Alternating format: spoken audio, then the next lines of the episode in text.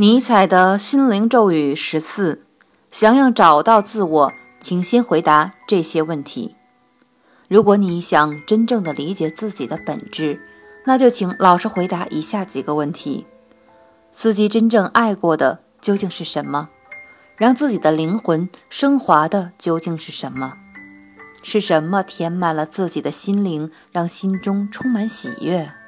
自己究竟为什么东西入迷过？只要回答这些问题，便能探明自己的本质，那便是真正的你。